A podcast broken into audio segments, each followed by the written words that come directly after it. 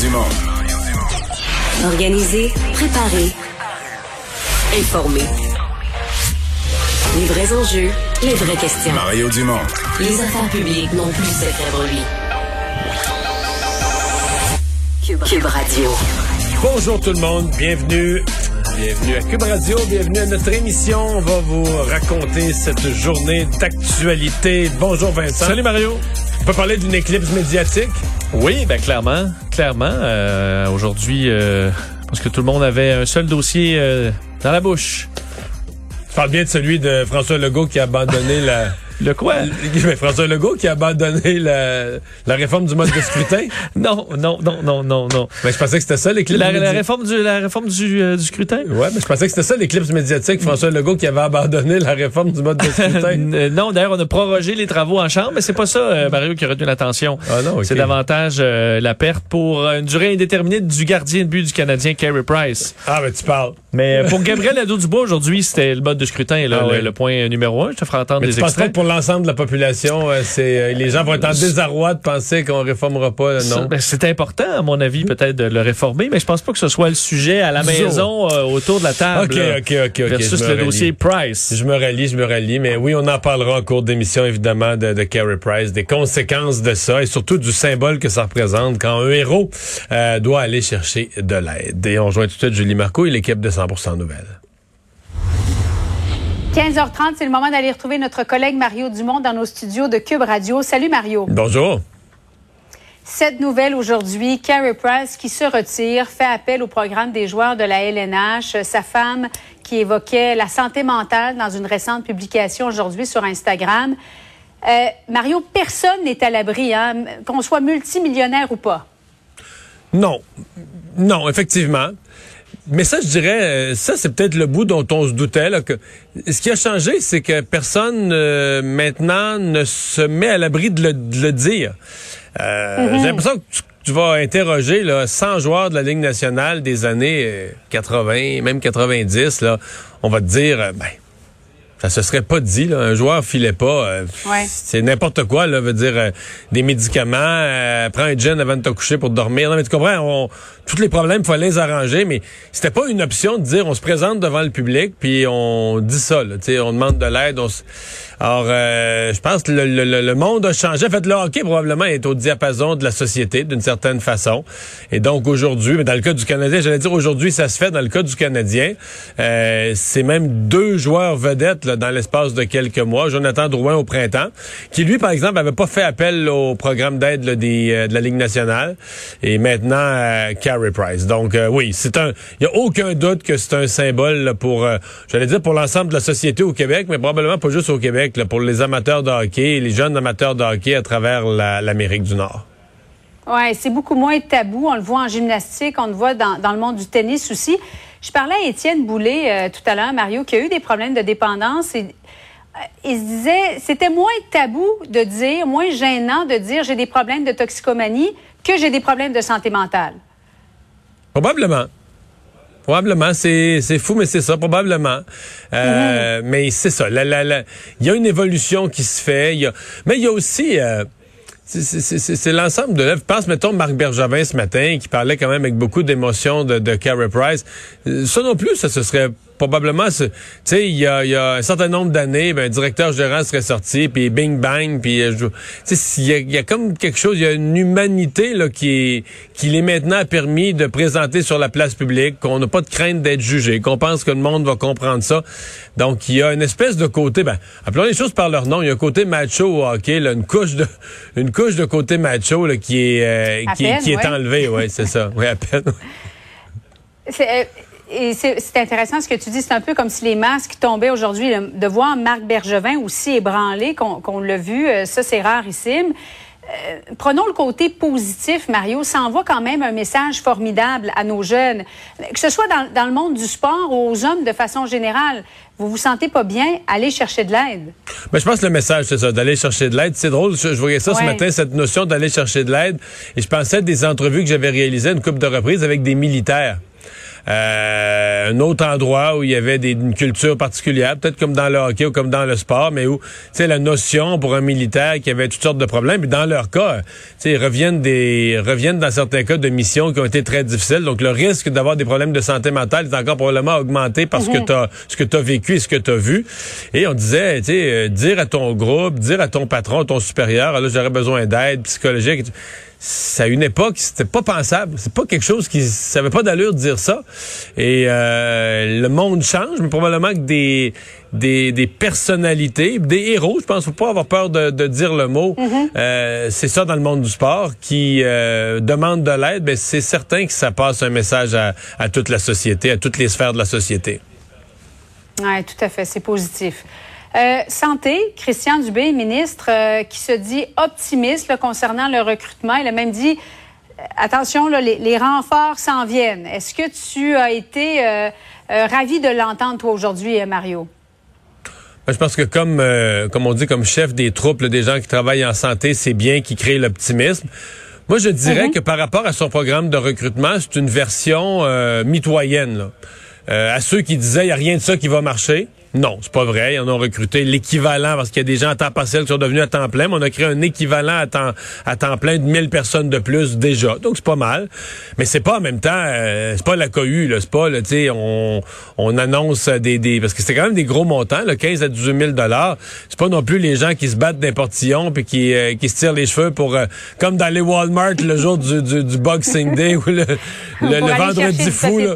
Ouais, ouais, c'est ça. tu sais, c'est, les gens viennent, là, mais ça se oui, garoche oui. pas. Ils là, sont ouverts, il y en a qui sont ouverts, qui examinent. Il y en a euh, 1900, là, semble-t-il, qui examinent, qui regardent ça va Mhm. être quoi exactement les détails de la proposition et tout ça.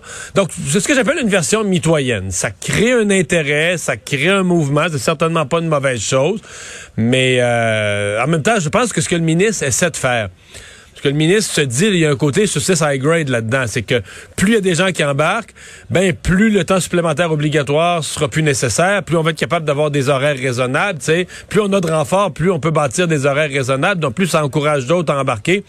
Je pense qu'il lui essaye dans la communication de, de, de, faire marcher cette roue-là, là, de partir cette roue-là un peu pour en encourager d'autres. Je pense qu'il y a aussi de ça dans sa je, je ferais la même chose. Là, lui, il a besoin de, de, de recruter, il a besoin. Ben, on a tous besoin que du personnel revienne aider dans le secteur de la santé. Ouais.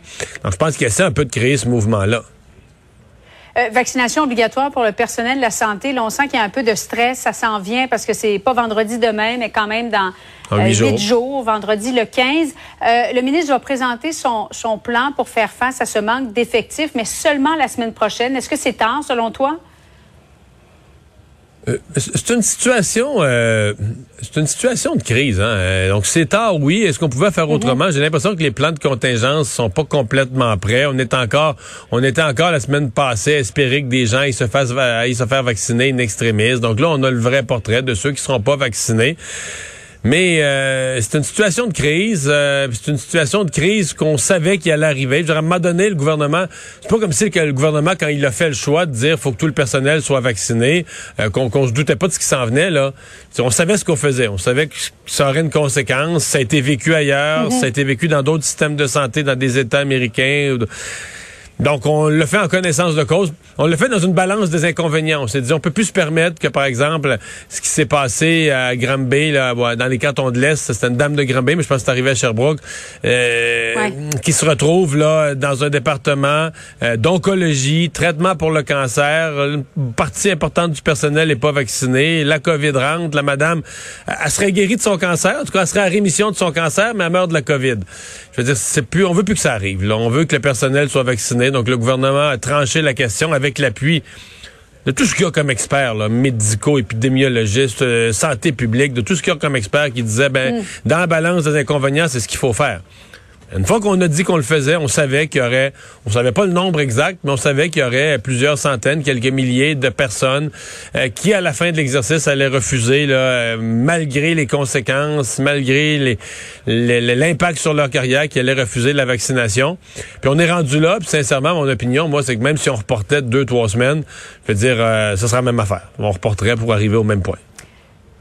Au même point. Euh, vacances de M. Trudeau. à Tofino, Mario. Dans la catégorie euh, vacances pas reposantes, je pense que celle-ci remporte la, la palme d'or. Hein? Oui, mais c'est la cascade des gaffes d'une certaine manière, parce Ouais. que là, en, bon, en faisant, en, pr- en prenant évidemment une journée de vacances dans un jour férié qu'il avait créé pour les autochtones, euh, a attiré l'attention. En mentant, et ça, faut pas l'oublier dans tout le dossier. Là. Euh, hier, il a juré, là, non, non, j'ai pas menti sur mon itinéraire. Hey, hey, C'est écrit dans son dans son agenda. euh, je fais du, le, le premier ministre fait du bureau à Ottawa. Faire du bureau à Ottawa, marcher sur la plage à Tofino, c'est pas pareil. Bon, là, en cours de journée, quand des journalistes s'en sont rendus compte, ils ont changé pour Tofino. Mais là, ils disaient qu'à Tofino, il allait faire des appels, des téléphones. Euh, tu sais, à un moment donné, euh, je pense que s'il avait dit la vérité sur son agenda, on aurait quand même discuté. C'est un bon jugement de pas être là pour vérité réconciliation autochtone. On aurait quand même eu les, les analyses politiques. On aurait eu ces discussions-là. À l'ajoute, ils en auraient parlé. là. Mauvaise idée, bonne idée, ça se fait-tu, ça se fait-tu pas?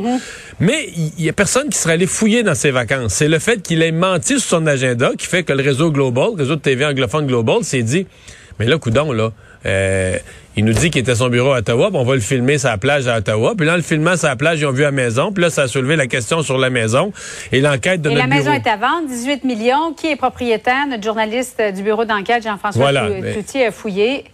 Et oui, propriétaire en, en lien avec les, les paradis fiscaux. Un lien avec les euh, paradis fiscaux. euh, ouais, un lien avec les paradis fiscaux, euh, quelques activités de lobbying, du lobbying entre autres lié au cannabis. Fait que là, tu sais, ça soulève toutes les autres questions sur dire, ben, co- comment est-ce qu'il, qu'est-ce qu'il fait là, comment est-ce qu'il paye? Tu sais, c'est, c'est, c'est- il est premier Qui ministre paye quand pour même. la là. maison aussi? Ben, bon, son Ouais. bureau dit deux choses. Son bureau dit deux choses. Dit, il a payé pour sa location, euh, mais là, des gens demandent combien. Est-ce qu'il a payé le prix que ça vaut? euh, Une maison de 18 millions, là, tu loues pas ça pour 200 pièces par soir, là? J'ose pas imaginer, c'est des chiffres, là.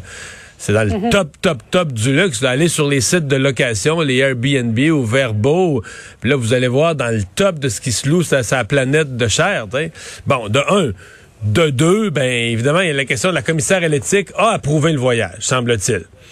Là, euh, ce matin, il y avait des collègues journalistes qui posaient la question, ouais, mais là, qu'est-ce qu'est-ce que la commissaire à l'éthique s'est fait fournir comme comme information, comme documentation? A-t-elle les moyens euh, d'aller vérifier? Parce que là, la, maison est au nom d'une épouse qui elle n'a pas de dossier dans le monde des affaires, mais son mari a fait toutes les activités dont on parlait tout à l'heure, de lobbying et autres. Qu'est-ce que la commissaire à l'éthique a vérifié, pas vérifié là-dedans? On n'en sait absolument rien là où on se parle. À suivre, donc. Peut-être qu'il y a autre chose qui va sortir demain. Merci beaucoup, Mario. Bonne fin d'après-midi à toi. Alors, euh, Vincent, ben, la journée a été marquée euh, notamment aussi par une euh, alerte Amber. Euh, Disons-le aux gens, là, ça s'est bien, quand même assez rapide. Ben, ça s'est terminé assez rapidement, mais avec des, des, des enfants, des gens qui étaient rendus très, très loin. Oui, qui était même en dehors du secteur on avait déclenché l'alerte en bas parce qu'on avait, euh, on va un peu passer midi là. Vous avez probablement euh, été saisi par euh, le bruit de votre téléphone qui, euh, bon, qui su- suivait ce déclenchement de l'alerte Amber à la grandeur de la province, parce qu'on sait qu'on le fait des fois uniquement par certains secteurs. Mais là, on avait des informations comme quoi une mère avait quitté avec ses deux enfants en Estrie à Sutton hier vers 16 heures. Donc là, on se disait, ok, ça fait quand même plusieurs heures. C'est un, on, on, on croyait qu'elle était partie vers l'est, mais on n'a pas pris de chance. On a déclenché l'alerte Amber à la grandeur de la En province. fait, je pense qu'il y a eu un deuxième message de la SQ une dizaine de minutes après. Je l'ai vu sur le- leur compte Twitter. Ils parlaient de l'Est du Québec. Ils mettaient une insistance sur l'Est du Québec. Exact. Donc, C'est ce qu'on avait comme information. On croyait qu'elle était partie vers, vers l'est du Québec. On cherchait un Chevrolet, un Chevrolet noir de modèle Traverse 2011, qui a finalement été retrouvé, donc, euh, peu de temps plus tard, par, euh, enfin, par les policiers à la- au Nouveau-Brunswick, sur la route 116, euh, à plusieurs centaines de kilomètres. Enfin, on parle de 700-800 kilomètres plus loin. Là. Alors, une mère qui a quitté hier à 16 heures De Sutton, de de Sutton l'Est. et qui euh, fait énormément de routes. Euh, la mère Elle de- était effectivement en direction de l'Est du Québec parce que faut que tu passes par l'Est du Québec pour te rendre dans le Nouveau-Brunswick. Mais... passer par Rivière-du-Loup. Euh, Mais là, est-ce qu'on sait les- est-ce qu'il y avait, il y avait pas d'alerte Amber au Nouveau-Brunswick? Mais je suppose que les policiers, eux, sont, sont quand même alertés là, dans, dans la province voisine. C'est ce qu'on peut comprendre, que ça a impliqué les policiers de la GRC, euh, et où les corps policiers se transmettent l'information euh, avant euh, le déclenchement d'une alerte alerte dans d'autres provinces. la mère, donc, avec deux enfants de un an et trois ans, ont été localisés. On dit à proximité d'une station-service. tout le monde se porte bien, mais c'est à peu près tout ce qu'on sait en ce moment sur exactement les, motifs, qu'est-ce qui s'est passé. on n'a pas toutes ces informations-là. La police non plus qui semble pas avoir déposé d'accusation, quoi que ce soit. On est, on est à confirmer le tout en ce moment. Là. Ouais, mais c'est pas impossible que la mère. Parce que là, on alerte en c'est qu'on a un enlèvement, on craint pour la sécurité des enfants.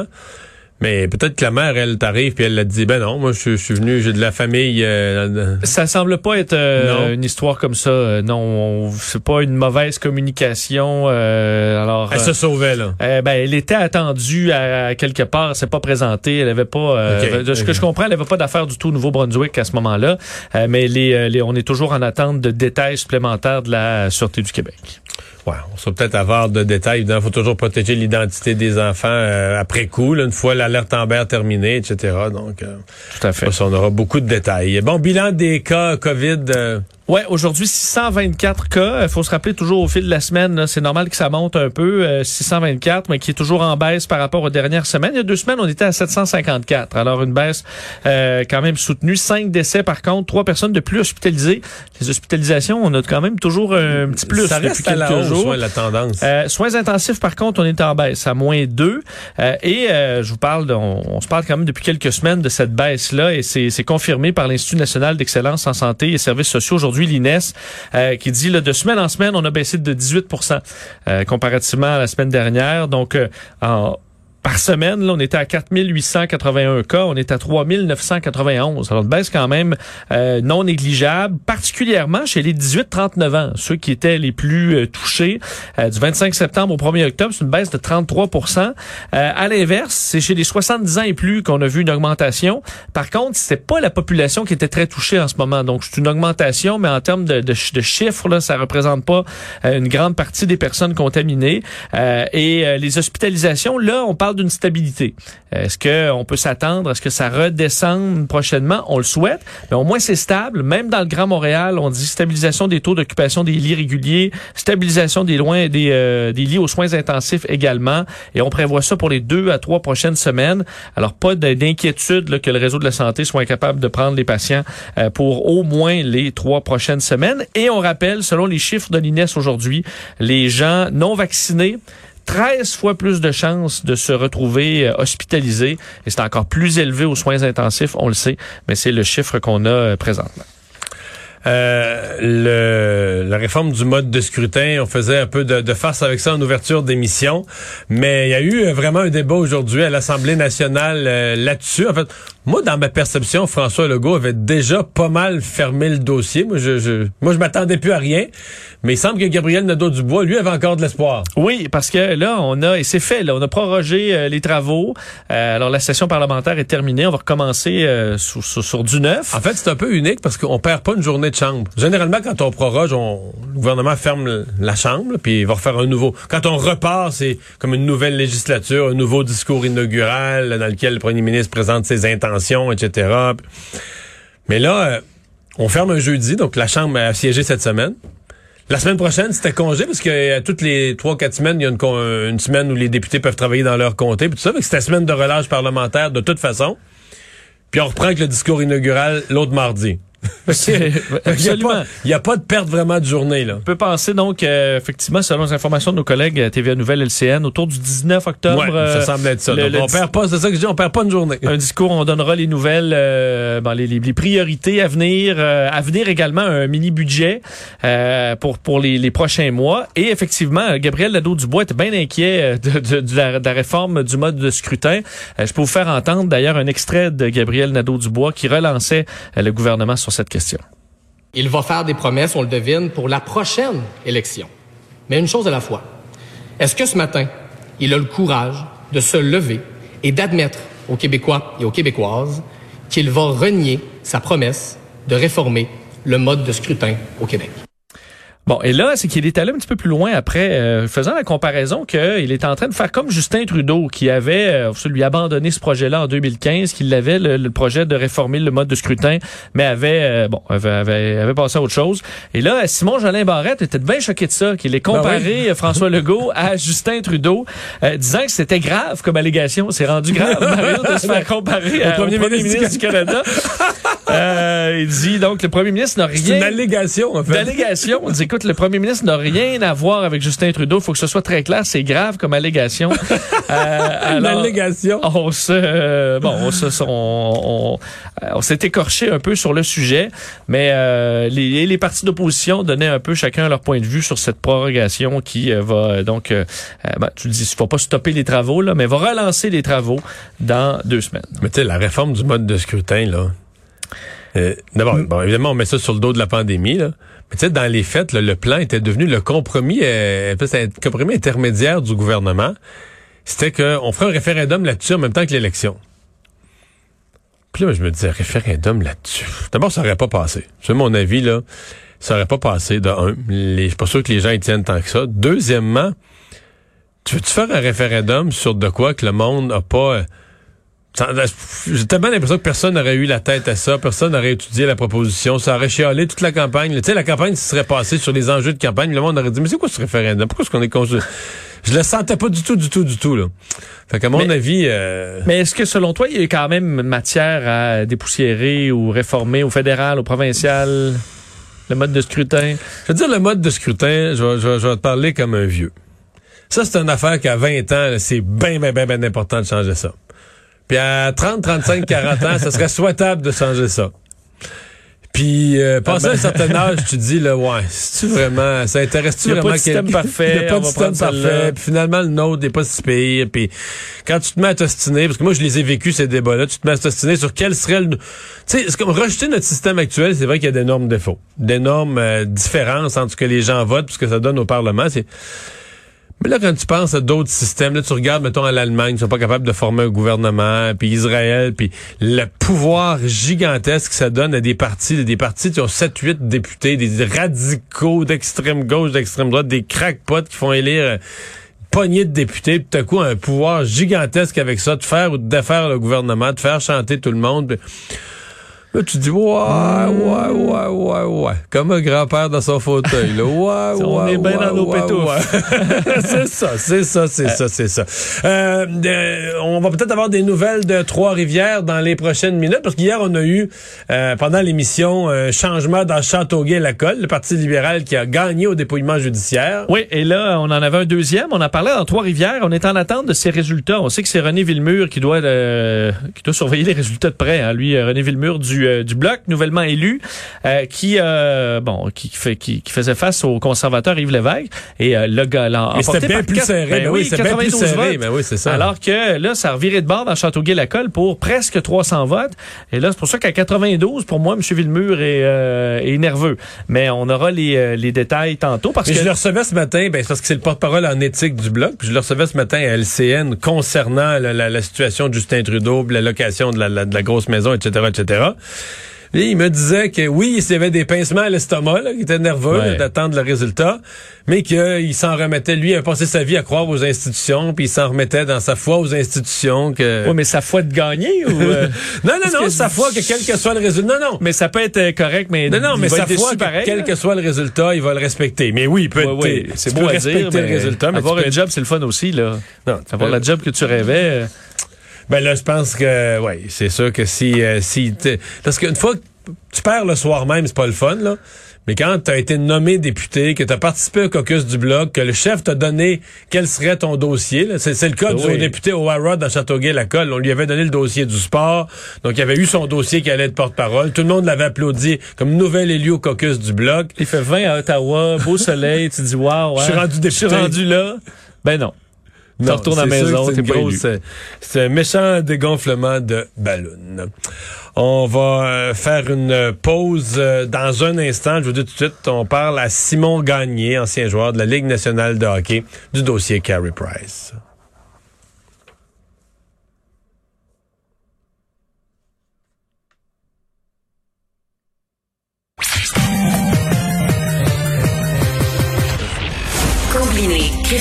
Et curiosité. Mario Dumont. Cube Radio. Alors voilà, donc euh, Carey Price, pour les gens qui ne le sauraient pas encore, Carey Price qui s'est inscrit au programme d'aide